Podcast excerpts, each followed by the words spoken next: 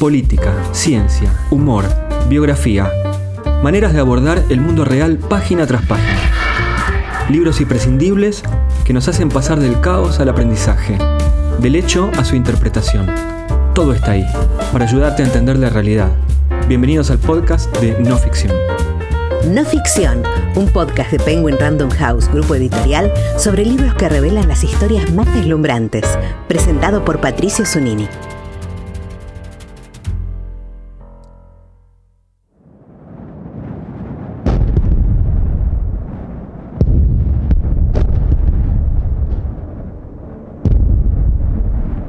El 2 de mayo de 1982, la flota británica hundió el crucero Ara General Belgrano y ya no quedaron dudas. La guerra de Malvinas era de verdad. Hacía un mes que la Argentina había recuperado las islas y comenzaban los enfrentamientos con la Task Force británica.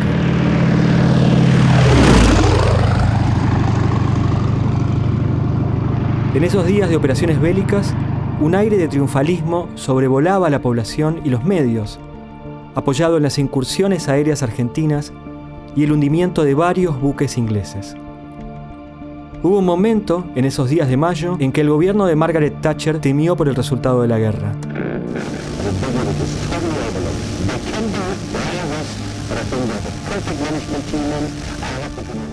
Fue así que en el más absoluto secreto, un grupo del SAS, el Servicio Aéreo Especial de las Fuerzas Británicas inició una operación destinada a anular el poderío aéreo argentino. La acción implicaba desembarcar en el continente.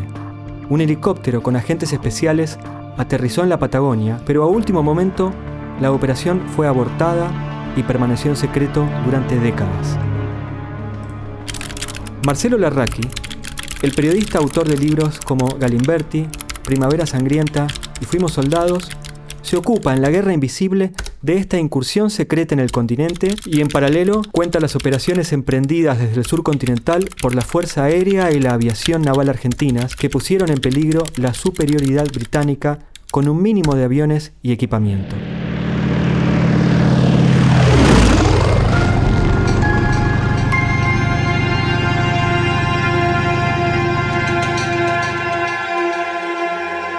En la Argentina de la época se hablaba de los aviones Mirage, que les habíamos comprado a los franceses y que combatieron en el aire contra los Sea Harrier ingleses. Pero vos te concentrás en otros aviones, los Super Etendard, que cargaban los famosos misiles Exocet. ¿Por qué eran tan importantes estos aviones y los misiles? ¿Y por qué había tan pocos en nuestras fuerzas?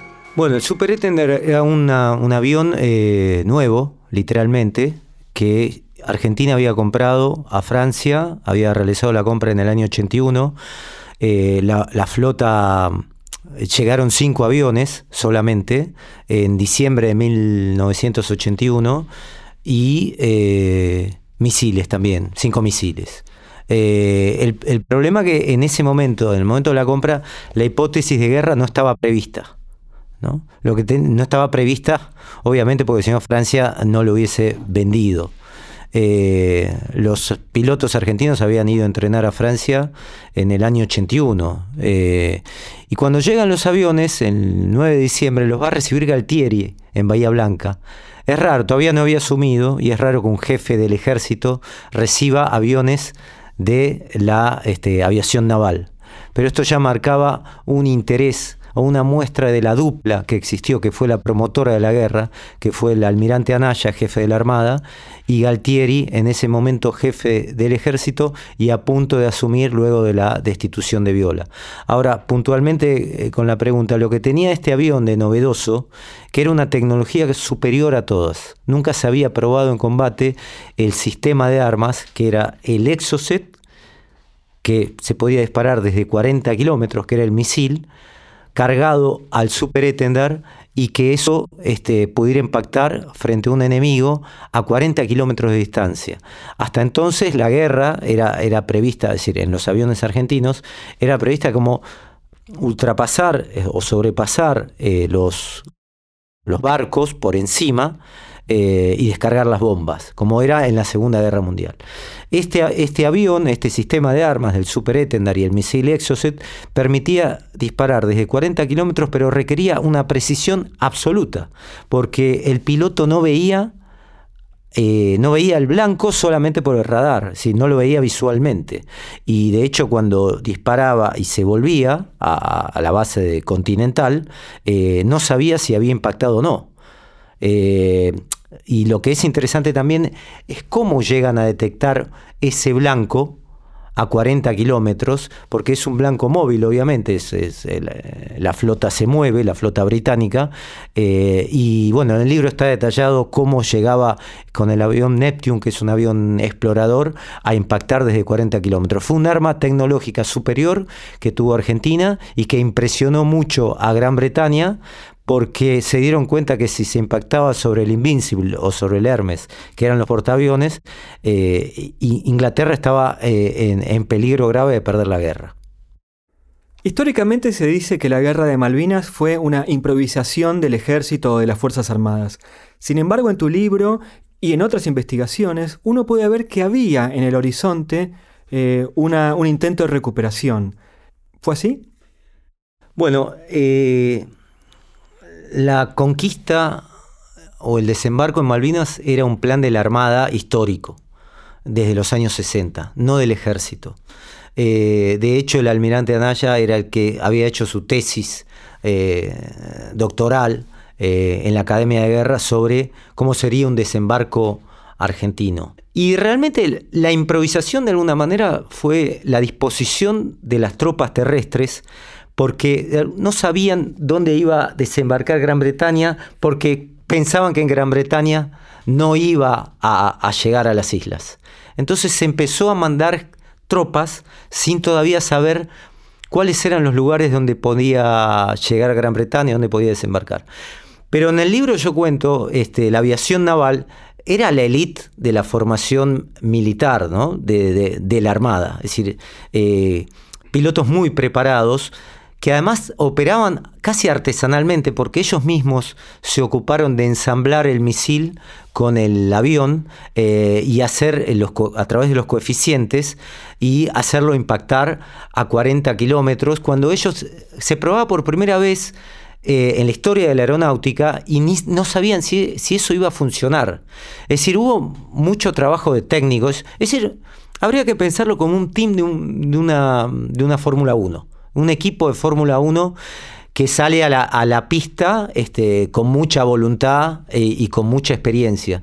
Entonces hubo oficiales, tanto de la Armada, del Ejército, muy bien preparados, que a pesar de estar en desventaja eh, de equipamiento militar, eh, lograron este, una gran... Este, una gran complicación en la guerra, al punto que uno de los jefes de la, de la operación terrestre británica dice, no fue un paseo.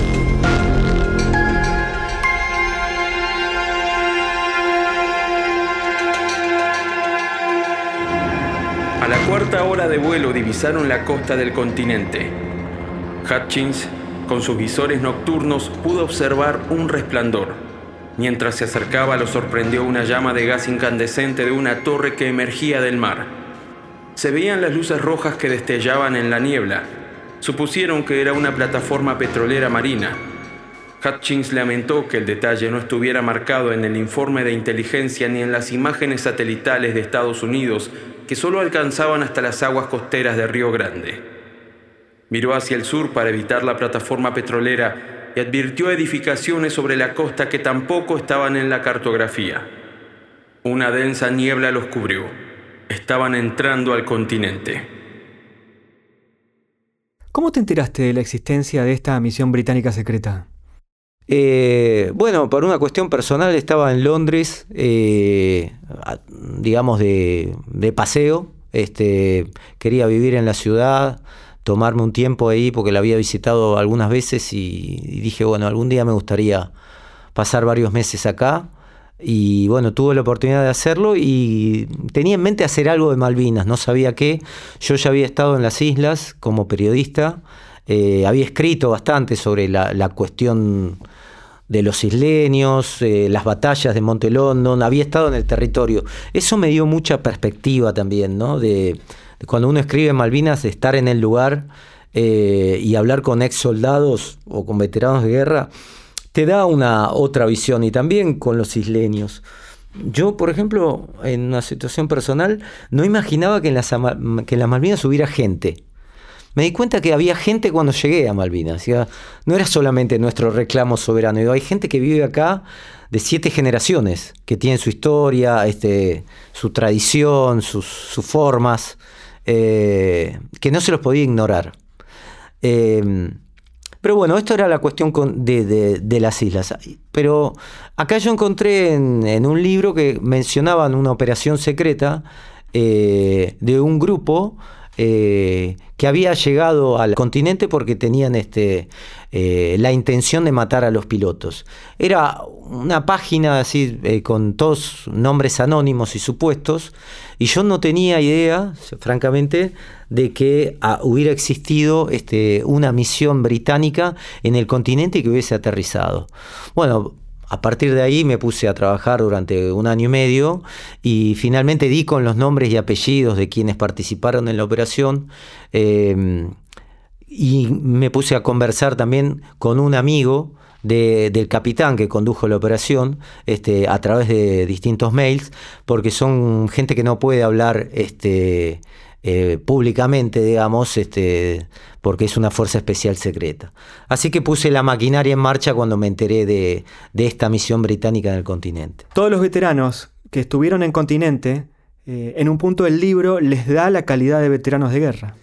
Sí, bueno, eh, Continente fue parte del teatro bélico. Es decir, no se puede prescindir del continente. Obviamente no hubo combates como los hubo en las islas, pero sí hubo eh, sabotajes, hay un, helicóptero caído en circunstancias todavía no aclaradas, un, eh, helicóptero argentino el 30 de abril en Caleta, Olivia, eh, con 10 muertos, hubo otros 7 muertos, las bases estaban minadas, murió gente tratando de desactivar las minas después de la guerra, pero básicamente lo que, lo que yo veo que es increíble, a ellos les fueron despojadas las pensiones, al principio se los reconoció por ley y después en 1987 eh, les quitaron las pensiones. Lo que yo digo que, es decir, el piloto obviamente este, que surca las islas tiene la posibilidad de, de, cobrar, este, bueno, era un profesional de la guerra, pero la persona que coloca el misil,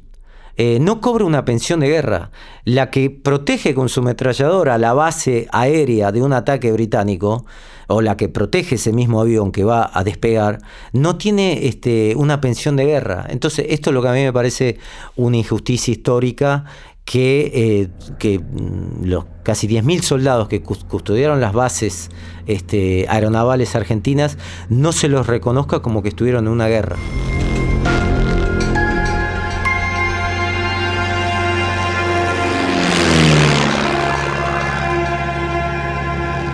Carratz lanzó en la milla 22. El misil tarda un segundo en desprenderse y ese movimiento se siente en el ala. Son 660 kilos que bajan del avión.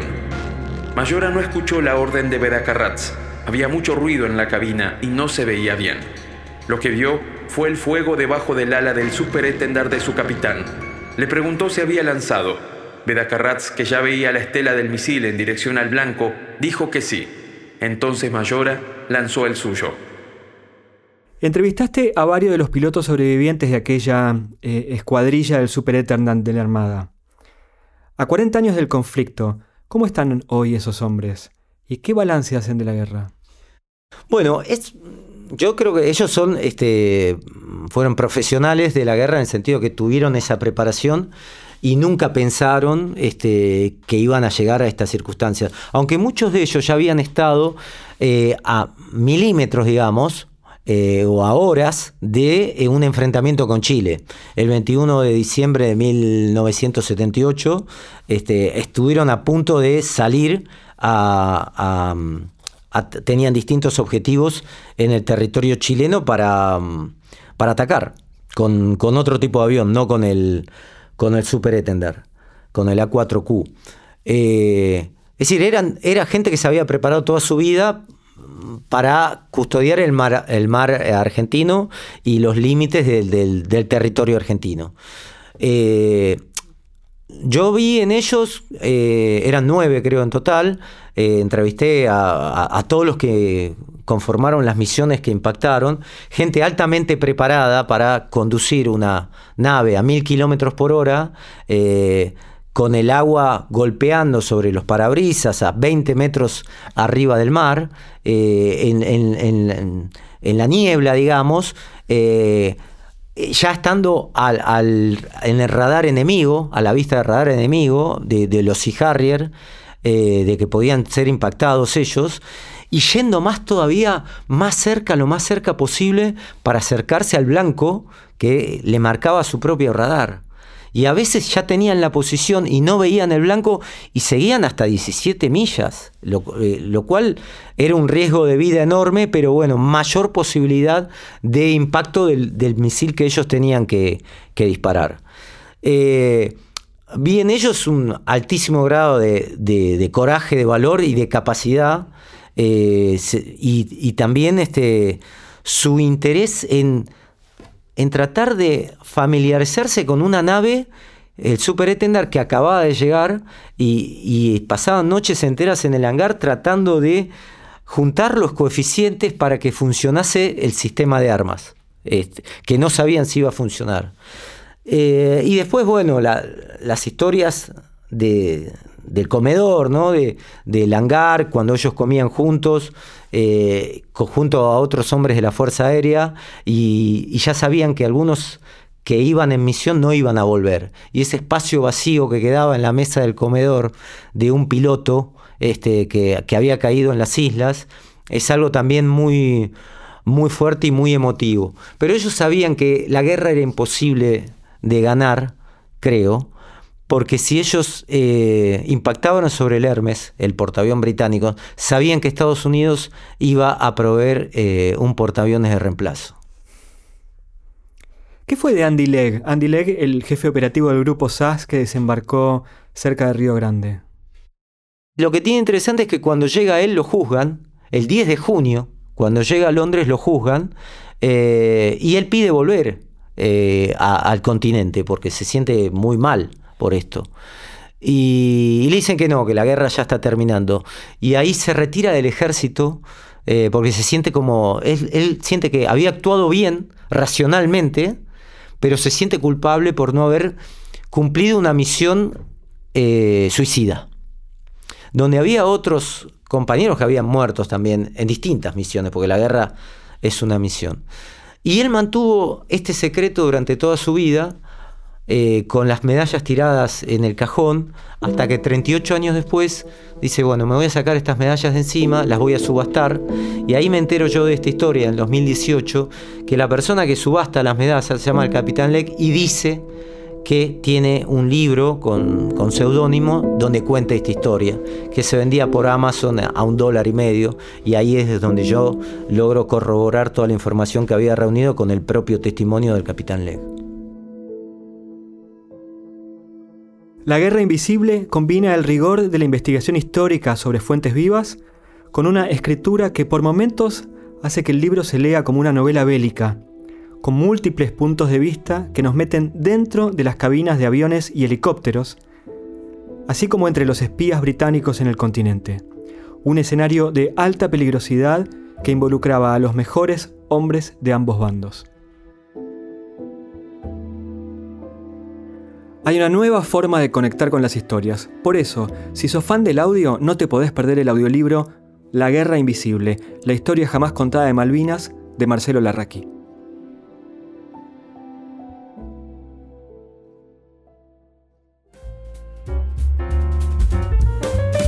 No Ficción es un podcast de libros de Penguin Random House, grupo editorial, presentado por Patricio Zunini.